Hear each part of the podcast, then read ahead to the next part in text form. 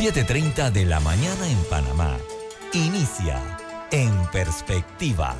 La información y análisis de las noticias locales e internacionales. En Perspectiva. Con Guillermo Antonio Adames, Rubén Darío Murgas y Camila Adames Arias. En Perspectiva. Un análisis para las mentes inteligentes. En Perspectiva por los 107.3 de Omega Estéreo.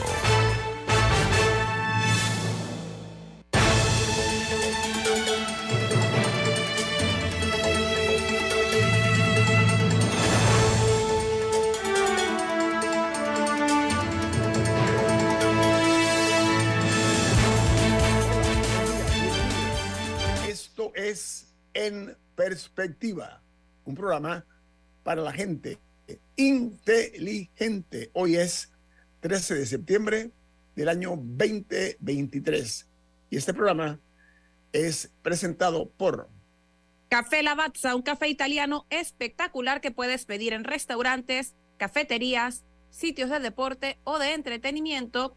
Presenta y te da la bienvenida a En Perspectiva. Pide tu Lavazza, que de hecho ahora es más fácil que nunca porque puedes comprar directo a través de Lavazza Panamá Com, así que ya saben. Muy bien, gracias. Eh, bueno, desde la capital de la República de Panamá, le saluda el equipo de Infoanálisis, perdón, de, perspectiva. En perspectiva. Camila Adames Arias, Rubén Darío Murgas, Eduardo Enrique Linguyen y Guillermo Antonio Adames. Este programa lo pueden ver en video a través de Facebook Live, en vivo en sus televisores, perdón, en sus eh, computadoras, en sus tabletas, en sus celulares también pueden eh, sintonizarnos en sus televisores en el canal 856 de Tigo, en la app de Omega Stereo disponible en Play Store y en App Store. Y también todos nuestros programas quedan colgados en video a través de eh, YouTube. Entremos en materia de las noticias internacionales. El New York Times titula McCarthy ante el derrocamiento y el cierre ordena una investigación para un juicio político contra el presidente Joe Biden. La nota añade del, eh, Times que eh, el presidente Biden eh, reproduce algunos elementos expresados por los republicanos de extrema derecha de la Cámara de Representantes que están furiosos por el, el gasto y las amenazas de, de poner al presidente Biden. Por otra parte, el Washington Post, su principal noticia. Los analistas, Guillermo, aquí en Estados Unidos insisten en que eso era pactado ya, es decir, lo que él tuvo que negociar para conseguir los votos para ser el speaker incluían ese eh, proyecto para ese compromiso, ese compromiso. Era el compromiso, así es. Estaban ya, es lo que eh, eh, se había, estaba el chance casado, digámoslo así. No votamos por ti, pero si te comprometes a hacer eso cuando sea el speaker. Pero McCarthy ha tenido problemas también, Eduardo. ¿ah? McCarthy. Eh, eh, él está en una situación precaria ahí. Su, su, su, salud, su edad. Hay varios componentes. no, no, no, no, de McCarthy, no, creo que estás confundiendo con Mitch McConnell. McCarthy. Ah, ah McConnell. Ajá, lo está confundiendo con McConnell. Pero McCarthy está ahí porque negoció la vida y su alma. Correcto. y entregó, vendió el alma al diablo, como dirían algunos, pero bueno, eh, es el presidente de la Cámara de Representantes de los Estados Unidos y, y eso no, ese puesto no se consigue fácilmente, ¿no? Se negocian, la palabra es esa, se negocian. Oye, el Washington Post titula, cualquier persona de seis meses o más debe recibir la vacunación eh, que se llama actualizada contra el COVID. Eso lo recomienda la CDC, cuyo director dijo que las vacunas reformuladas pueden eh, restaurar la protección y proporcionar una protección mejorada contra las variantes de eh, la COVID que tienen que ver con, el número importante de hospitalizaciones que están dándose en los Estados Unidos. El Wall Street Journal, por su parte, titula Rusia forma eh, su intento de revertir los avances de Ucrania en el este allá de la nota que Moscú ha enviado más de 50 mil soldados nuevos para retomar una ciudad, perdón, que se llama Yani. Mientras en Colombia dice que este país es el mayor cementerio mundial de defensores de la tierra.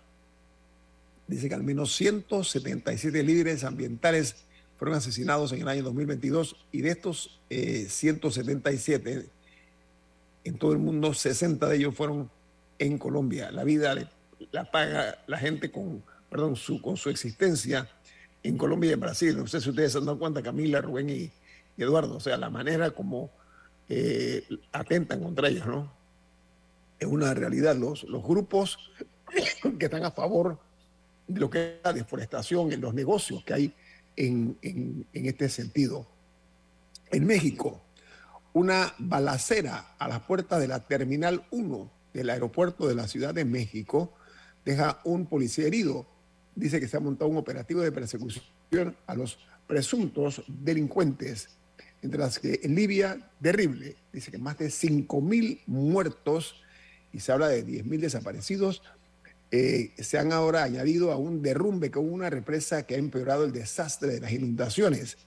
Dice que una fuerte tormenta rompió las presas y eh, descargó eh, sus aguas sobre una ciudad que se llama Derna y arrasó con varios barrios enteros. O sea, la, tragedia sigue circulando, sigue volando sobre Libia. Diga Camila. No, sí, ya se han confirmado 5.300 muertos y hay varias situaciones que complican eh, no solamente la búsqueda de rescate, sino la atención para las personas después. una una es el hecho de que hay una lucha por el poder en Libia. Entonces, en teoría, hay dos gobiernos andando al mismo tiempo. Uno que sí es reconocido por los organismos internacionales eh, y por muchos países y y otro que no. Pero eso dificulta, por ejemplo, la ayuda internacional porque, pues, porque primero, aparte de los malos manejos, puede llevar a pugnas de a quién se le da, a quién no, eh, y cómo se maneja una vez que ya está allá. Y el otro problema es que Derna, es, un leía en la BBC, ya era una ciudad eh, que vivía un estado de negligencia desde la época de Gaddafi, porque era un área rebelde a Gaddafi. Entonces, eh, por ejemplo, no tenían un hospital. O sea, no es que las inundaciones destruyeron el hospital, es que no tenían. Eh, como, como una especie de castigo por su, por su rebeldía. Entonces, y, una serie de otras, de otras necesidades básicas no las tenían cubiertas aún antes del desastre. Entonces, ahora no, no tienen la más mínima infraestructura para poder atender a muchas de las personas que, que están siendo afectadas. Gracias. Bueno, en Venezuela la noticia principal es que el presidente Nicolás Maduro visita a China para tratar de paliar la crisis económica que tiene Venezuela el jefe de Estado busca fortalecer los lazos con Pekín mientras hay intentos de acercamiento con Washington que se han visto que no han dado frutos. Ha fracasado su intento de acercamiento con Washington. Y en Italia, los cinco hijos de Silvio Berlusconi han firmado una millonaria herencia y acuerdan el reparto de su imperio. Pero ¿saben qué? El ex primer ministro italiano, que estuvo aquí en Panamá en una ocasión, está dejando inmuebles, obras de arte valiosas y otros bienes, pero eh, se cuantifican eh, su valor en más de 2.800 millones de dólares en bolsa. Pero ¿saben qué? Quedarán en manos de los dos hijos mayores de Berlusconi. Los otros verán cómo resuelven parte del problema. Y en Chile, las autoridades evacúan cuatro edificios en Viña del Mar por un socavón, un, hueco pero enorme, donde yo creo que ese edificio incluso puede colapsar. Yo vi la foto y es impresionante, ¿no? El socavón ese. Y eso está ocurriendo en muchos países, está ocurriendo también en Centroamérica, en Guatemala y en El Salvador. Pero en Chile, esto eh, se produjo en un área de, apartamentos eh, caros por el desprendimiento de tierra que eh, ubicó un edificio construido sobre dunas. Mientras en Costa Rica, la ministra de Educación no supo responder sobre el nivel de desempeño estudiantil ante los cuestionamientos de la Comisión de Educación entre los diputados de la República. Esta ministra está siendo muy criticada en Costa Rica por el nivel de la educación eh, escolar en ese país. Y en Perú, hace 31 años, Abigail, Abimail Guzmán, que era el líder de Sendero Luminoso, eh, cayó en manos de la policía peruana. Dice que es el peor terrorista de la historia peruana, Abimael Guzmán. El entonces presidente Fujimori lo exhibió en una, en una jaula como si fuera un animal y después lo trasladaron a una isla lejana de eh, tierra firme eh, en, en, Perú. Y hay una noticia que también es inquietante y es que en El Salvador, perdón, en discúlpenme, en Argentina, el ministro de Economía y candidato presidencial Massa pone la caja del Estado al servicio de su candidatura y no cumple el acuerdo con el Fondo Monetario Internacional. El mundo se le va a poner oscuro a Argentina por lo que estamos viendo, porque Massa está dispuesto a sacrificar todo, inclusive el país, para llegar, llegar a la presidencia de Argentina. En El Salvador, el emir de Qatar llegó ayer en una visita oficial a El Salvador con una amplia delegación y por invitación del presidente Nayib Bukele, con quien se reunirá hoy y van a firmar una serie de acuerdos de cooperación entre ambas naciones. Mientras en el... Siempre viene por este lado del mundo el emir de Qatar. Él asiste a la reunión de la Asamblea de Naciones Unidas que es para esta época del año, en septiembre, en Nueva York, y está del lado acá del mundo. Y se ha mencionado siempre lo de su delegación numerosa, eh, creo que tiene como 14 esposas no, no, sé cuántas son, y además de toda la gente, su séquito, ¿no? Que va con él para atenderlo como emir, más los funcionarios que están en la parte técnica de las negociaciones de los diálogos. O sea, eso en Nueva York ya ha sido motivo otras veces de, de noticias o de difusión, porque sí es importante. Hay un hotel Millennium, Millennial o Millennium, que está justo al frente del cuartel general de las Naciones Unidas, o traducción, ¿no? Ellos le llaman así, UN Headquarters, eh, donde el emir se fleta, por así decirlo, dos, tres pisos solo para su, para su delegación. Y, los presidentes de Panamá, tanto Martinelli como Torrijos, en sus visitas a Naciones Unidas, siempre se reúnen con el emir de Qatar, ¿no? Esa es una reunión como habitual. Recuerdo que una vez se habló de una planta de gas en, en Puerto Armuelles, creo. Eso todavía nunca se hizo más nada, pero ese tema con el emir de Qatar es recurrente. ¿no? Lo que tú dices, Eduardo, de la numerosa delegación, él llegó en un 747, que es un avión enorme. Esa es la foto del avión al fondo de, la foto oficial, ¿no? Obviamente. Oigan, en República Dominicana, el 97% de los extranjeros regularizados no cumplió con los requisitos dice que se inscribieron 288.467 personas, de las que 260.241 fueron regularizados, un cuarto de millón de personas. En Nicaragua, el presidente Daniel Ortega llama Pinochetito a Gabriel Boric, presidente de Chile, y a Gustavo, Preto, Gustavo Petro, él dice que es un traidor. El gobierno de Chile, por su parte, ha protestado por las declaraciones eh, que ha hecho el presidente Ortega sobre Carabineros de Chile, que es una institución armada muy prestigiosa de ese país. Bueno, está Ortega Saavedra y su esposa creando vientos y es probable que coseche tempestades, ¿no? Y se supone que estaban del mismo lado del péndulo, ¿no? Supuestamente, supuestamente. Oiga, y la otra noticia se genera en los Estados Unidos donde el fiscal del caso contra Google asegura que está en juego el futuro de Internet. El Departamento de Justicia acusa a la compañía, a Google, de ocultar pruebas eh, con documentos del juicio por monopolio ilegal que se le está haciendo a este gigante de la tecnología. Hasta aquí las notas internacionales. A regreso viene más aquí en su programa En Perspectiva, un programa para la gente inteligente como usted. En perspectiva, por los 107.3 de Omega Estéreo.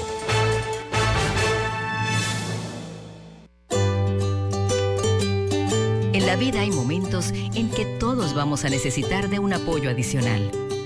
Para cualquier situación, hay formas de hacer más cómodo y placentero nuestro diario vivir sea cual sea su necesidad, en Hogar y Salud los apoyamos haciéndole la vida más fácil. porque contamos con la experiencia necesaria para recomendarle lo que usted necesite. Recuerde, Hogar y Salud les hace la vida más fácil.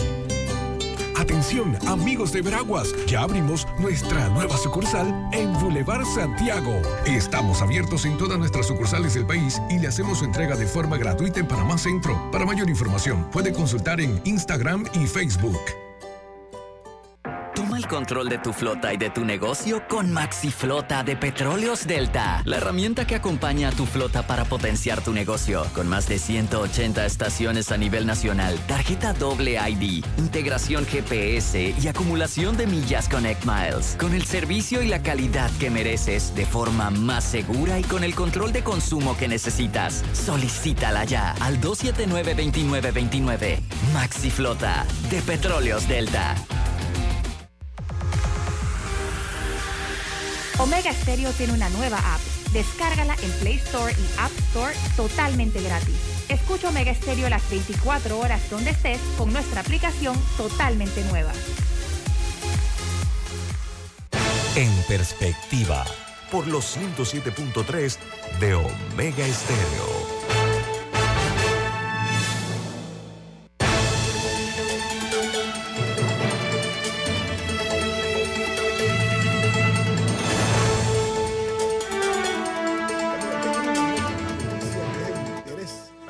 Adelante, por favor.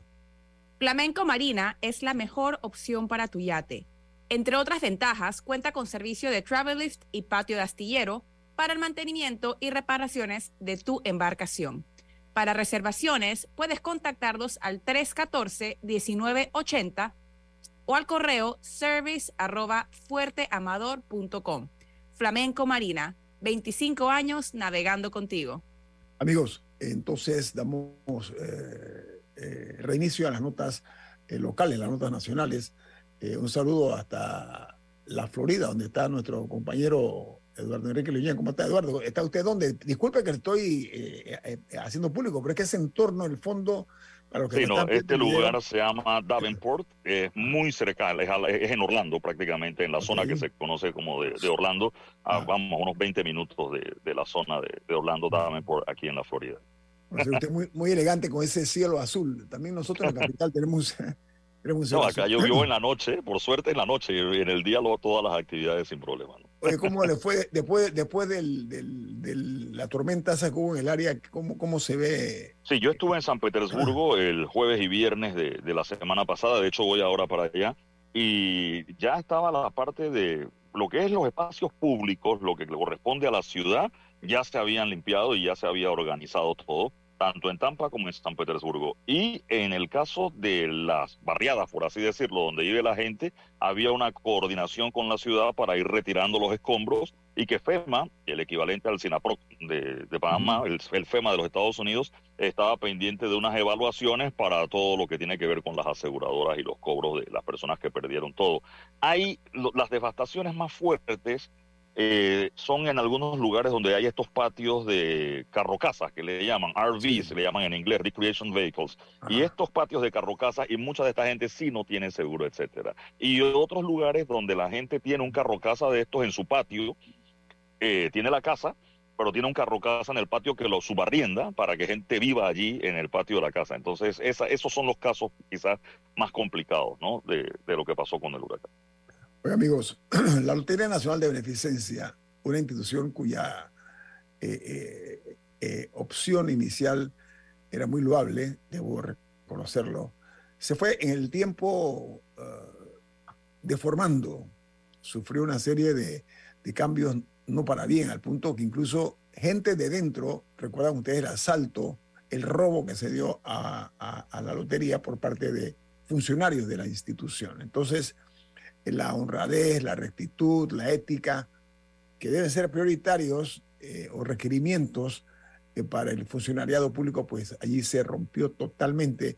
y se convirtió en un negocio colateral eh, con el tema de los chances y billetes, las famosas vendedoras de, de, lotería, los dueños de las libretas, de las libretas de lotería. En pocas palabras, un escándalo de grandes proporciones donde la función social se fue distrayendo, lamentablemente. Hay una noticia que anuncian desde ahora que la impresión de chances y billetes costará 36.3 millones de dólares adicionales. Imagínense ustedes, esto va a ser durante el periodo 2024-2034, 10 años. El costo es de 129.8 millones de dólares, perdón, en ese periodo. ¿Qué ocurre? Esto ya está en el portal ese de Panamá Compra. Lo están anunciando. Entonces, eh, me parece como que no cesa la danza de millones. Muchos de esos, su objetivo es sospechoso. Eduardo, Camila y Rubén, ¿ustedes qué dicen? Bueno, el tema de la impresión de los billetes de lotería, eh, yo no sé, eh, Rubén podrá recordarlo muy bien, pero creo que la misma imprenta de la Estrella de Panamá por muchos años es la que ha impreso los billetes de, de lotería. Y sé que con el tiempo y por la duración de estos contratos también se hacen las inversiones porque es una impresión de seguridad hay que decirlo, o sea, los billetes de lotería para que no sean falsificados se hacen con un sistema de impresión eh, sofisticado y que lleva unos estándares de, de, seguridad muy altos. Sin embargo, como bien explica Guillermo, el tema de la danza de millones, yo creo que la lotería todavía no termina de definir lo que quiere. Recordemos que hace unos meses solamente se hablaba de nuevos juegos, de unos nuevos lotería proyectos, electrónica. de lo de la lotería electrónica, que venía otra empresa. Entonces, yo no sé vamos, yo estoy de acuerdo en que se impriman los billetes y que se impriman con seguridad para evitar falsificaciones, etcétera, y no cuestiono a la empresa que ha venido haciendo los billetes hasta el día de hoy. A mí lo que me cuento que la preocupa- empresa, Eduardo, permítame un segundito. La empresa a la cual se le ha adjudicado, perdón, eh, dice que eh, son 36.3 millones de dólares más de lo que fue O sea, pero ya fue adjudicado o simplemente lo acaban de poner a licitación y para que lleguen empresas a competir. No, ya- se publicó ya eh, eh, el costo de esto, pero, Pero ese ya es el costo de se- referencia. Sí, aquí se habla que eh, fue de, en realidad de 2014 a 2024 fue de 93.5 millones de dólares y que fue adjudicado a la empresa impresora técnica especializada. Lo estoy leyendo aquí en el diario La Prensa y que se va a hacer el contrato por 10 años. Pero ese fue, o sea, por Y- eso esa es la empresa que hizo hasta el, que, o sea, que, lo, que tiene el contrato actual hasta el próximo año. Hay que ver qué empresa va a tener el próximo contrato. Eh, eh, Sí, Esta es la que fue del 2014 a 2024. A Esos eso voy. 10 Y, y- y se suelen hacer por 10 años estos contratos. Creo Exacto. que Dutigrafía en un tiempo, no sé si es la misma y cambió de nombre, co- como sea. Y por eso digo, no cuestiono a la empresa como tal, cuestiono la decisión porque, reitero, la lotería todavía no ha decidido qué va a hacer. Entonces, yo no sé si este sistema que tenemos hoy de chances y billetes de lotería va a seguir siendo el mismo dentro de 10 años cuando se han planteado la posibilidad de una serie de cambios. Entonces, sí, reitero, la impresión de los billetes, la calidad de los billetes y la empresa que haga los billetes, yo no entro en esa parte. A mí lo que sí me llama la atención es 10 años en un momento en que la lotería se supone se está redefiniendo y pudiera estar cambiando incluso la forma en que se juegan chances y billetes de lotería. Esa es la parte que yo cuestiono. Eh, Pero eso y- empresa- eso y eh, yo agregaría el empresa- aumento del permiso, la 30% en el empresa, precio. Eduardo, tú dijiste algo interesante y es cierto. Durante muchos años, la Estrella de Panamá era la que imprimía los chances y billetes. ¿ok? Y lo hizo muy bien, ¿ah? Pero aquí dice la prensa que esta empresa, que se llama, perdón, Impresora Técnica Especializada, aparece en el registro público con Jorge Altamirano Duque Mantovani como representante legal y secretario de la sociedad. Y hay otros miembros más de, de la familia el mismo grupo entonces. Duque. La presidenta se llama Sonia Mantovani Repos- Raposo de Altamirano Duque, ¿no? ¿Pero cuál? ¿De la empresa actual o la futura? Bueno, eh, De la son, actual. la misma fa- De la actual. son la misma familia.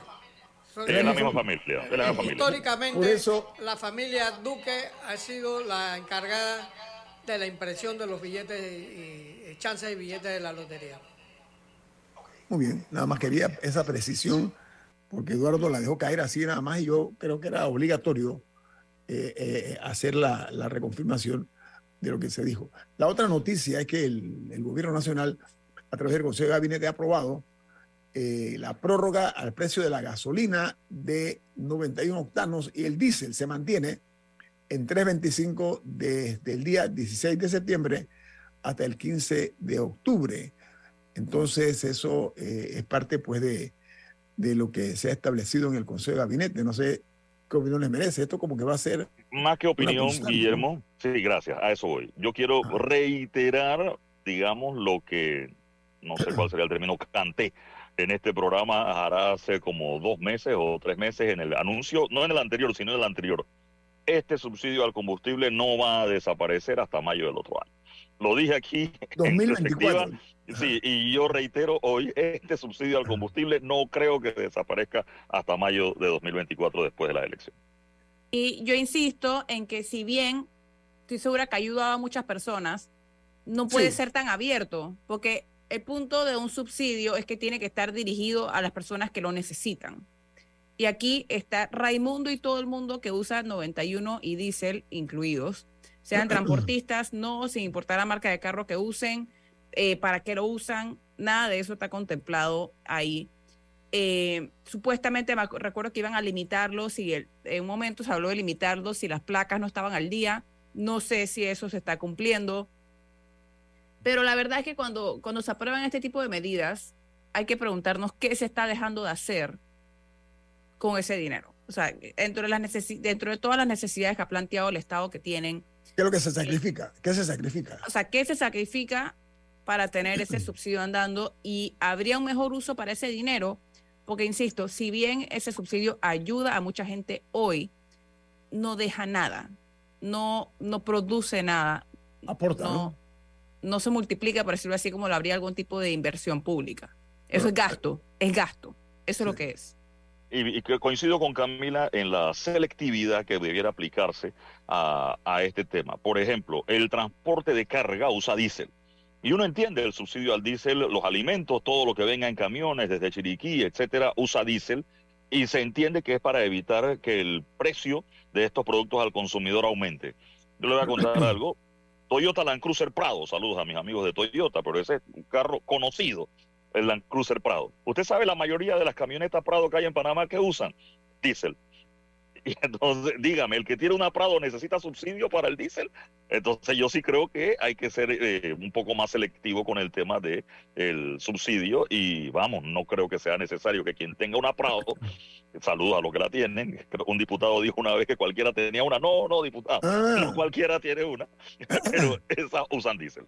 Pero Eduardo, paralelamente a lo que estamos apuntando y lo hacemos siempre con el ánimo de aportar, el costo de la canasta básica familiar promedio está en 290.30, o sea, 290 dólares con 34 centésimos al cierre de julio. O sea, que hay un fenómeno en base a lo que estamos diciendo es que los precios de la carne, eh, los huevos, las verduras, el azúcar, entre otros, se han disparado. En no, pero hay que ver también que, o sea, alguien tiene que estudiar si el subsidio verdaderamente hizo algo por el precio de algún producto. Si verdaderamente ¿Dónde fue eh, dirigido? ¿Dónde fue dirigido? Claro. No, si verdaderamente tuvo un impacto en aguantar por lo menos el incremento de precios en algunos productos. O, o si se tuvo el subsidio y todos los productos aumentaron de todas maneras y se lo hicieron, ¿por qué?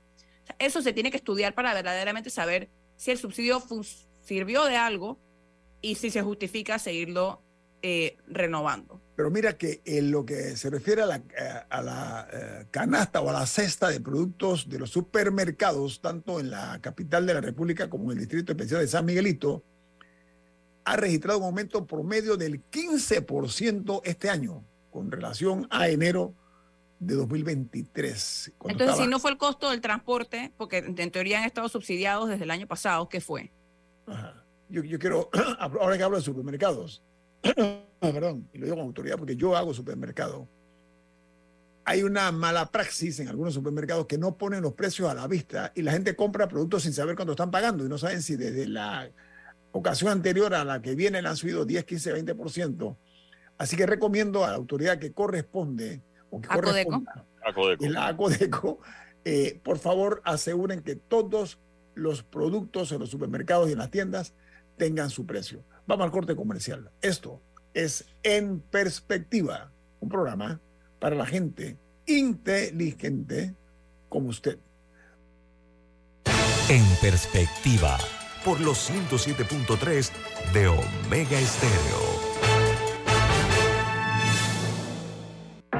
control de tu flota y de tu negocio con MaxiFlota de Petróleos Delta, la herramienta que acompaña a tu flota para potenciar tu negocio. Con más de 180 estaciones a nivel nacional, tarjeta doble ID, integración GPS y acumulación de millas Connect Miles. Con el servicio y la calidad que mereces de forma más segura y con el control de consumo que necesitas. Solicítala ya al 279-2929. MaxiFlota de Petróleos Delta. Barrio tiene un nuevo brillo. Con seguridad y limpieza. Así mi gente progresa. Nuevos parques para el chorrillo. Para que gocen nuestros niños. Con deporte y esparcimiento.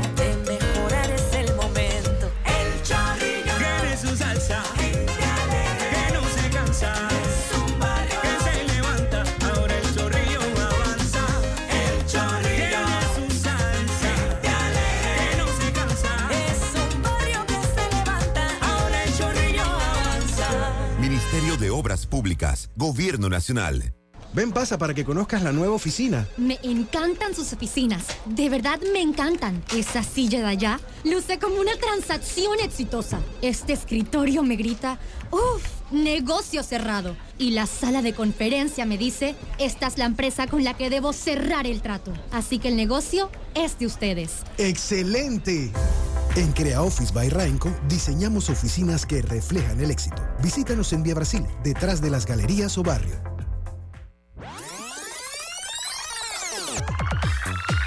Omega Stereo tiene una nueva app. Descárgala en Play Store y App Store totalmente gratis. Escucha Omega Stereo las 24 horas donde estés con nuestra nueva app. En perspectiva, Por los 107.3 de Omega Estéreo.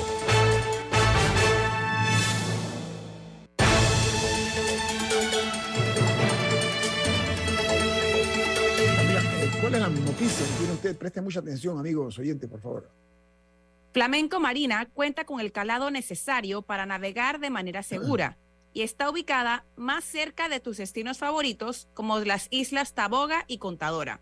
Para más información, contáctanos al 314-1980 o al correo service arroba fuerteamador.com. Flamenco Marina, 25 años navegando contigo. Gracias, Camila, muy amable por amigos. Eh, hay una fecha eh, conmemorativa en la historia de nuestro país, un hecho que ocurrió en el año 1985, un 13 de septiembre. Eh, durante el régimen en manos de Manuel Antonio Noriega, eh, había un médico panameño que había sido guerrillero en África, eh, profesional de la medicina, escritor. Yo tengo dos libros que él me regaló, los tengo firmados aquí en mi casa, los atesoro. Es un hombre vertical en su pensamiento, joven todavía, el doctor Hugo Spadafora. Él fue un eh, eh, hombre que criticó directamente eh, al general Manuel Antonio Noriega, pero cometió el error, en opinión de muchos analistas, de amenazar a Noriega.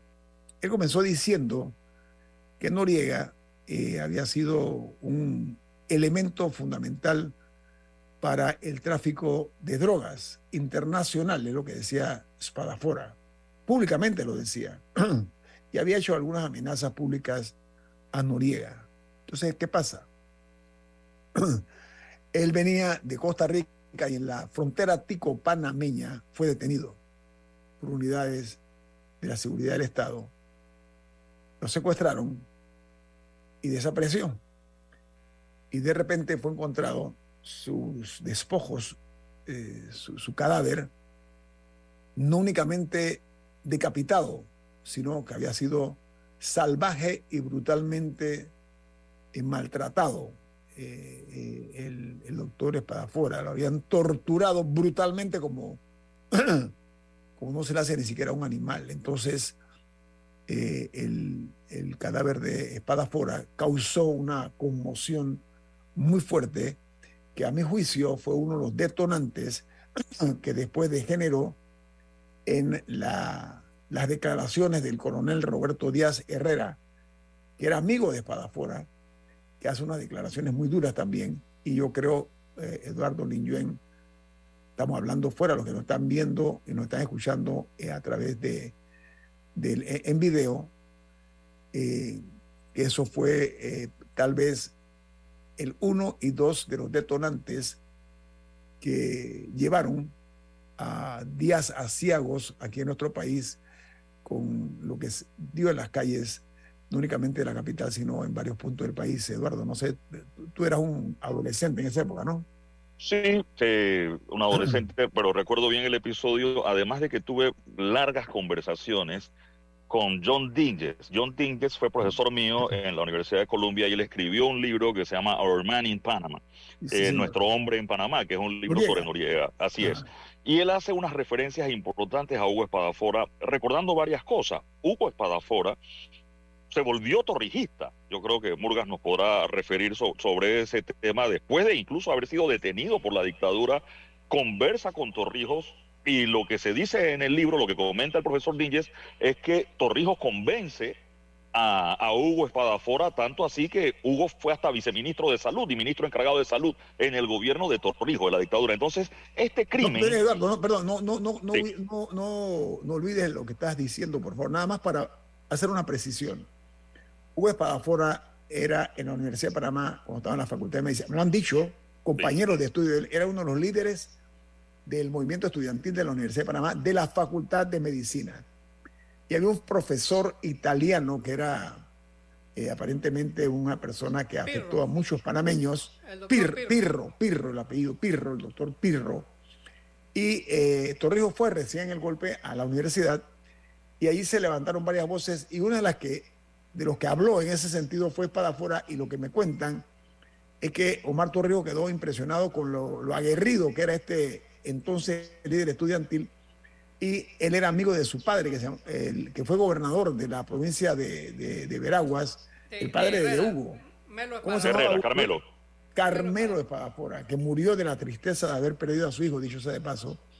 Entonces ahí donde Torrijos le mete el ojo, de- perdóneme el término, o, o- o lo mira y lo designa viceministro de salud. Así que tu, tu comentario es muy certero, Eduardo, continúa. Entonces, yo creo que eso es parte del choque que genera la muerte de Hugo Espadafora, porque muere un amigo de Torrijos, es decir, no era un adversario de la dictadura de Torrijos, pero sí Era se convirtió en un crítico, exactamente, un Era crítico de Noriega. Y quizás ese tema eh, fue lo que generó eh, la pausa, digamos, porque efectivamente esto pasa en el 85, y pero en el 86 no hubo necesariamente crisis política en Panamá. Y en el 87 todavía, o sea, si uno ve los indicadores económicos de Panamá de 1986 y 1987, estamos hablando que son de los más altos de la historia en el momento y eran unos números muy positivos en materia económica. Eso, como bien explica, va generando un poco la degradación política que explota después con las declaraciones del coronel Roberto Díaz Herrera, sino hasta 1987. Entendamos que hubo un, un, un impasse allí de año y medio más o menos para que eso se produjera.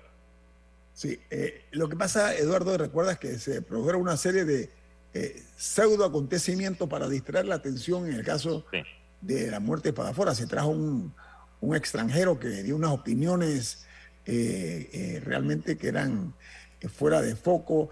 Y, y lo que quiero decir con esto, amigos, es que este país fue testigo de un crimen realmente eh, horroroso, terrible, que no se debe olvidar, porque eh, esto, reitero, marcó un antes y un después. Creo que ahí hubo un parteaguas, Eduardo Rubén, me parece, que todo comienza a desmoronarse allí con la muerte de Espadafora, a mi juicio.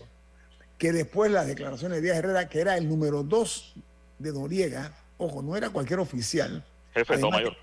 eh, era jefe de Estado Mayor y primo de- del general Omar Torrijos, hace estas declaraciones donde realmente fueron explosivas. Las hizo en su casa, recuerdan, ¿no? Así es, en el golf. Entonces lo- lo- los, los eventos se fueron dando de tal suerte que yo acabo de ver, eh, y voy a hacer la- el comentario gratuito, anoche vi en Netflix una, un muy bien logrado documental que se llama Spy Ops, como operaciones de espías, Spy Ops de operaciones. Allí está un trabajo muy bien logrado sobre la invasión a Panamá con declaraciones de, ¿te acuerdas el coronel este puertorriqueño, eh, ¿cómo se llamaba? Eh, el, el- el que, el que fue el que lideró la, el- la invasión, Cisneros. El general Mark Cisneros, Mark, sí. Mark Cisneros. Sí, no, pero él es gringo. No sé si el, el coronel O sea, que no, o sea, lideró la invasión. tejano. Sí, es que me dijiste puertorriqueño y me confundiste, pero no, él es tejano. Eh, Ah, su tejano. familia, sí, y, su- y no es pocho, como le decía Colamarco, él se quejaba de eso, porque su familia no cruzó el río, o sea, él, él- su familia llevaba 10 generaciones en Texas y, y son tejanos desde antes de que Texas fuera parte de los Estados Unidos, ¿no?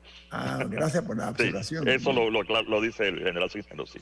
Pero sí, ahora, eh, mira qué casualidad que hay declaraciones también del, de Benjamín Colamarco. ¿eh? Ahí hay una Sí. declaración de, de Colamarco en este trabajo. Spy Ops, recuerden, en Netflix, el comercial es gratuito. Pero lo que pretendo con esto es que no nos olvidemos, por favor, que eso es parte de una historia tenebrosa, pero que al final debe servirnos de lección, ¿no? Sobre todo con esas personas que son eh, radicales en sus posiciones, eh, que se creen que son eh, dioses, ¿no? Ahí está la prueba de en qué termina la cosa y cómo lastiman el, los futuros de las naciones. Eh, lamentablemente, pues eh, eh, Panamá sufrió las consecuencias de una invasión, una cruenta invasión. Diga, Eduardo. No, no, no, eh, precisamente eh, mencionando lo- los temas del, de- del caso Espadafora. Eh, ciertamente al principio también por la naturaleza eh, de- del doctor Espadafora, que había estado en Nicaragua, que había estado en El Salvador, que había estado en las guerrillas de Centroamérica, se intentó distraer un poco y culpar de alguna manera a estos otros grupos guerrilleros como los posibles autores de esa, de esa situación. Eh, la coartada de Noriega era que estaba en Francia recibiendo la orden de la Legión extranjera. Eh, fue condecorado en, en París por ese tema cuando se dan los acontecimientos. Sin embargo, y ahí también tuve ya más adulto, periodista, en la oportunidad de estar dos días en el juicio a Espadafora, que se hizo en David, y eh, donde fue culpable, hallado culpable, así es, ya fue hallado culpable el general Noriega, y eh, Bruce Lee y Muñecón, eh, Miranda, no recuerdo los nombres, pero los sobrenombres eran Bruce Lee y Muñecón, ¿no? Eh, que, que fueron los que pagaron, de hecho, 20 años de cárcel por ese, por Cada ese uno. crimen, ¿no? Cada uno, 20 años de cárcel. supuestamente los que ejecutaron el crimen, la, la parte Así es. estaba en otro lugar muy lejano, ¿no? Que lo bajan de un bus, eh, de un bus de estos tipo coaster, y, y- y son los que, los que se lo llevan, ¿no? En Costa Rica. Mira, a mí me cuentan, Eduardo, que él pensó, por supuesto que estaba equivocado, que en lugar de viajar en avión u otro transporte, ir montado en un coaster, como tú dices, un, un te- transporte de estos eh, entre países, él iba a estar a salvo y ante la presencia de todos los demás pasajeros subieron, muestran su cédula o identificación y Hugo Espadafora, venga con nosotros. Así es como se da. Lo bajan del autobús y fue la última vez que lo vieron eh, lamentablemente con vida a Hugo Espadafora. Hugo Espadafora luchó eh, en el conflicto de Nicaragua y entonces lo, lo choteaban, decían que él era cocinero, ¿te acuerdas, Eduardo y Rubén? ¿no? Lo he Eh, leído. Pero, pero él, él también peleó en la guerrilla de Guinea-Bissau. Y los libros que él me regaló, los dos libros, son relacionados precisamente a su participación en ese conflicto de Guinea-Bissau. Así que un recuerdo en, en el tiempo a Hugo Espadafora, un doctor en medicina, murió joven, ¿ah? no murió, lo, lo asesinaron joven y debe tener un lugar en la historia de Panamá porque fue un feroz eh, eh, enemigo de Manuel Antonio Noriega en su debido momento y como se sabe, pues como dije, pagó con su vida de una manera realmente porque la foto aquella, no sé si recuerda la foto que se publicó donde estaba el cadáver él sin cabeza, a mí realmente todavía me causa escalofríos, ¿no? ¿Te acuerdas de esa foto que salió que Sí. es histórica, ¿no? Se publicó, así fue. Que no, que no se sabía dónde estaba la, la- la cabeza. Todavía sigue siendo un misterio. Un misterio. Vamos al corte comercial. Esto es En Perspectiva, un programa para la gente inteligente como usted. En perspectiva, por los 107.3 de Omega Estéreo.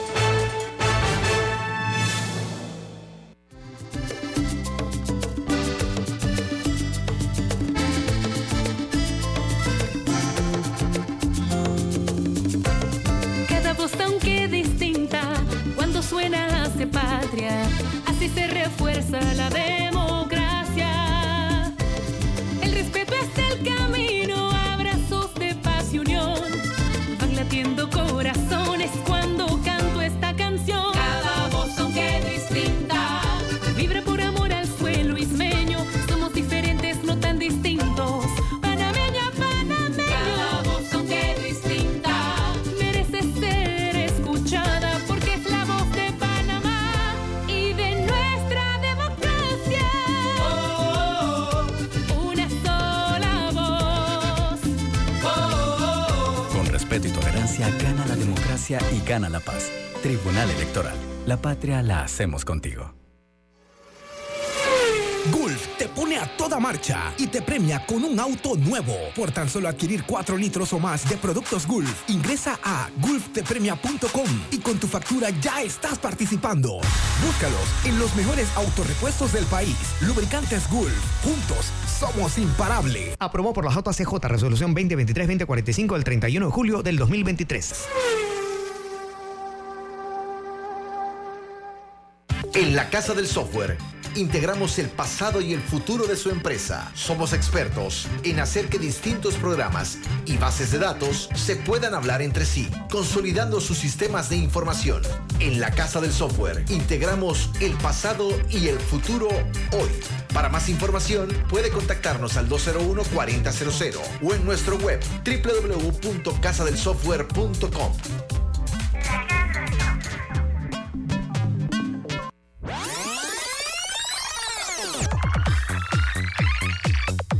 Omega Stereo tiene una nueva app. Descárgala en Play Store y App Store totalmente gratis. Escucha Omega Stereo las 24 horas donde estés con nuestra aplicación 100% renovada.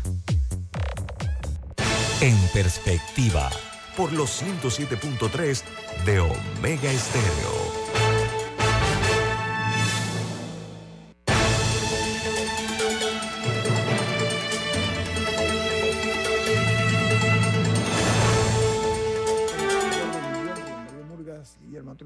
Analicemos el momento político, la conformación de alianzas, porque aquí se parte la premisa lógica de que es muy difícil que un partido gane solo. Entonces, de allí la creación de alianzas. Pero eh, la experiencia que se ha vivido en este país es que algunas alianzas, que son producto de intereses, más que todo con el propósito de llegar a la presidencia de la República eh, o de hacerse con el poder, Bien, creo que tenemos algunos problemas con la conexión de, Guillermo, pero se había anunciado que estaríamos hablando de las alianzas. Y yo, yo he escuchado, debo decirlo, fuera de las alianzas ya establecidas, es decir, el cambio democrático y el Partido Panameñista ya anunciaron su alianza como un hecho. Eh, hay una carta de intención entre el Morirena y el PRD que también han anunciado su- sus alianzas. Pero esta semana, Rubén, eh, Guillermo y amigos, debo decir que me ha llegado varias veces, quizás no una alianza, pero sí un pacto entre Ricardo Martinelli y Gaby Carrizo. Y, lo menciono con nombre porque no se ha hablado de un pacto entre el PRD y el partido RM, sino de un pacto entre Ricardo Martinelli y Gaby Carrizo, que debo decir ambos han encontrado mecanismos o medios de comunicación para desmentirlo, Rubén. Eh, eso eh, tiene, tiene eh, algo de veracidad, pero algo también de fantasía, ¿no? Porque Ri- Ricardo Mar- Mar- Mar- Martinelli es un juga- jugador válido en la política panameña. Es una maquinaria de meter votos. Eh, Es in- in- in- in- in- increíble. Pero eh, una alianza con, el, el PRD le, haría daño a los dos. Por eso yo creo que muchas de las voces no hablaban de alianza, sino de un pacto, y habría que entender cuál sería la razón del pacto. Eh, ciertamente eh, han sido categóricos ambos en tratar de desmentirlo, pero esos desmentidos en Panamá, vamos, ¿qué pasó con recientemente Ricardo Lombana? Blandón y Lombana se supone que no habían hablado, no tenían acuerdo, pero cuando se hizo el anuncio de la alianza de CD, corrijo, de, de CD y, panameñismo, Lombana disparó un tuit diciendo que habían conversado y espérate, pero si todas las veces que se le preguntó si habían conversado lo negaron. Después Blandón sí explicó que lo fue a visitar cuando a su casa, recordemos que él había estado en el hospital y que había tenido una oportunidad de conversar ahora. Pero bueno, todos los candidatos, algunos dicen sí, estamos hablando, pero no hemos llegado a un acuerdo, y otros niegan totalmente las conversaciones. Yo reitero, yo creo que esa es una idea fantástica, digamos, Rubén, o alguien muy creativo con el tema de la alianza entre Ricardo Martinelli, o el pacto, corrijo, entre Ricardo Martinelli y Gaby Carrizo. Sin embargo, yo sí no tendría dudas, Rubén, de que hayan hablado. Es decir, que se hayan sentado a conversar o que emisarios de uno y emisarios de otro hayan tenido acercamientos y conversaciones, yo no tengo ninguna duda. No significa que sí, que se hayan logrado un acuerdo. A lo mejor de esas conversaciones alguien se enteró y por eso la especulación de que hay un pacto o una alianza entre uno y el otro. Pero yo no tengo duda de que todos los candidatos, los 10, en algún momento o a través de emisarios han tenido acercamiento, Rubén. Imposible que Ricardo Mar- Martinelli pueda tener una alianza con el PRD. No es imposible. No, no es No, es que ninguna alianza es imposible. Vamos, si hacemos y nos vamos a los antecedentes históricos. Cuando se hizo el pacto Meta, Rubén, usted que conoce el PRD por dentro, la alianza entre el PRD y la democracia cristiana era una eh, alianza impensable. Y se dio. El- la alianza actual de gobierno, Molirena PRD, era una alianza impensable. Es más, recientemente, la alianza entre Cambio Democrático y Partido Panameñista, sí, Cambio Democrático lo presidía Martinelli y el Partido Panameñista lo presidía Varela cuando se pelearon. Pero una alianza entre el CD y el panameñismo era impensable. Sin embargo, hoy, ciertamente son otros dos sus dirigentes, en el caso del CD es Rómulo Ru y en el caso del panameñismo es Blandón, y hay alianza ya confirmada de que hay alianza entre ellos. Todavía no han definido el 1-2 o si es que va a ser 1-2. No necesariamente uno de los dos va a ser vicepresidente del otro. Sin duda uno de los dos va a ser el candidato presidencial. Pero vamos, no hay ali- las alianzas que parecen impensables no son impensables. Y esa del PRD y RM, aunque parezca fantástica eh, para los oídos de algunos, no es una alianza imposible. De hecho, hay en ambos grupos gente que conoce eh, de un lado y del otro, ¿no? Y, y la, la la alianza que nunca se ha dado eh, es el PRD con el panameñismo. Ah, difícil, Casi pero imposible. todavía no imposible. Incluso, vamos, eh, con, con un, no sé si usarlo como un término, un apéndice, porque el Partido Popular ya ha sido aliado del panameñismo, pero el candidato del Partido Popular en este momento es Martín Torrijos. Y una alianza en la que entre Martín Torrijos con ese grupo del panameñismo, si bien es cierto, no es una alianza del PRD con el panameñismo, es una alianza con un sector, digamos, del PRD que está detrás de Martín Torrijos, que pudiera irse con el panameñismo. Y quizás ese sea el quien, vamos, la presidenta Moscoso eh, expresó públicamente que no estaría de acuerdo con ese tipo de alianza y lo dejó bien claro, y hay otras voces que lo han dicho también, pero sí, esa digamos que es la alianza que parece imposible, pero cuidado porque en política no hay abismo, Rubén, ¿no? Exacto.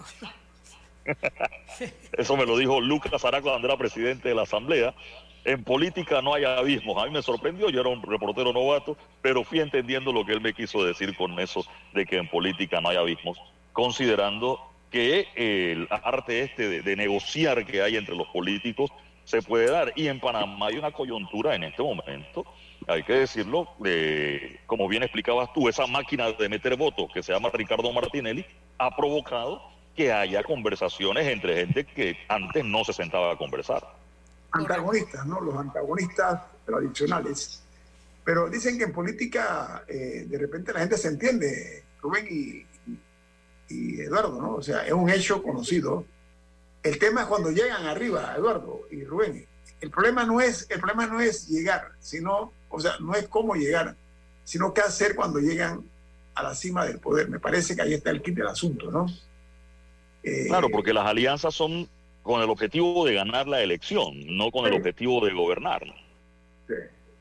Entonces, eh, eso, eso que se dijo de eh, Gabriel Carrizo, José Gabriel Carrizo, perdón, y Ricardo Martinelli una alianza, el señor Martinelli salió negándolo rotundamente, ¿te se dio cuenta, no? Los han negado rotundamente, pero yo conozco otra gente que, que ha conversado y ha negado la conversación y después tuvieron que decir que sí habían conversado. Yo reitero, vamos, también hay emisarios, eh, hay voceros autorizados para sentarse a conversar con uno y con el otro. Yo, yo no dudo y reitero que los 10 candidatos hayan tenido conversación con los otros 9 candidatos. En este momento, como estamos, que ya se saben los nombres, incluso Maribel Gordón, que pudiera ser, digamos, la de pensamiento más alejado de, de- de los otros nueve, estoy seguro que ya ha tenido alguna conversación con alguno de los otros grupos. Hablas ideológicamente, obviamente, ¿no? Ideológicamente, sí, solo ideológicamente. La otra pregunta, que nos quedan dos minutos, Ricardo Lombana, eh, la posición de Ricardo Lombana de cara a lo que es la lógica, tienen alianza, eh, ¿cómo la ven ustedes?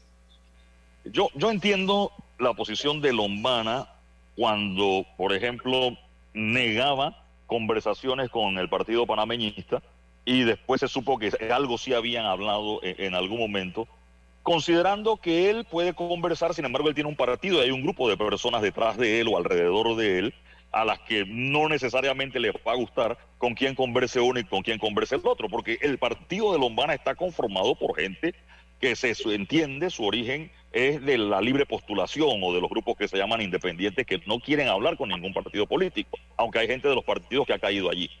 Es- esa parte de la conversación todavía no se ha dado, sin embargo hay hasta fin de mes para lograr esas alianzas políticas y no me sorprendería que, que se pueda dar una conversación con un grupo como el Partido Popular, por ejemplo. Vamos, no he dicho que hayan llegado a una alianza, pero el Partido Popular, que es un grupo eh, en este momento pequeño y en el que las personas que están allí todavía han tenido otro tipo de manejo, no me sorprendería que hagan o lleguen a una conversación. No significa que se vayan a liar, pero de que han conversado o de que pueden conversar, sí pueden conversar. Eduardo, ¿pero ¿quién iría la cabeza? ¿Martín Torrijos o Ricardo Lombana? Fue la pregunta, así como no sé quién iría a la cabeza. Mira, mucha gente está dando por descontado que va a ser Rómulo Rugg y no Blandón en el otro partido. Ellos nunca dijeron cuál de los dos va a la cabeza, ni siquiera de que mucha gente está asumiendo que es Rómulo, porque Blandón se había dicho públicamente que está dispuesto a bajarse en tal de los intereses del país, lo ha dicho, pero eso no ha pasado todavía. ¿no? Pero lo dijo- lo dijo también, que estaría dispuesto a bajarse.